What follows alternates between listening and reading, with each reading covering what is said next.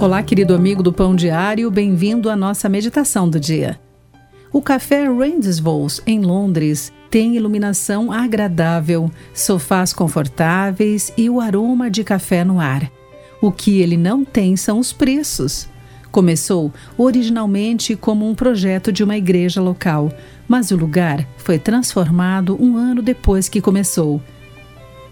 Os gerentes sentiram que Deus os chamava para fazer algo radical, oferecer um menu grátis.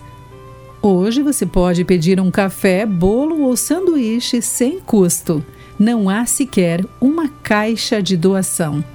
Tudo é um presente.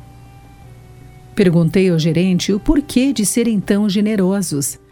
Estamos apenas tentando tratar as pessoas como Deus nos trata, disse ele. Deus nos dá, quer o agradeçamos ou não. Ele é generoso conosco, além do que podemos imaginar. Jesus morreu para nos livrar de nossos pecados e reconciliar-nos com Deus. Ele se levantou do túmulo e está vivo agora. Por isso, cada coisa errada que fizemos pode ser perdoada e podemos ter uma nova vida hoje, de acordo com Efésios capítulo 2, versículos de 1 a 5.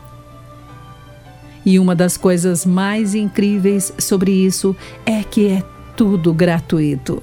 Não podemos comprar a nova vida que Jesus oferece. Não podemos nem doar para custear o gasto. É tudo um presente. À medida que aquelas pessoas servem seus bolos e cafés, demonstram aos outros um vislumbre da generosidade de Deus.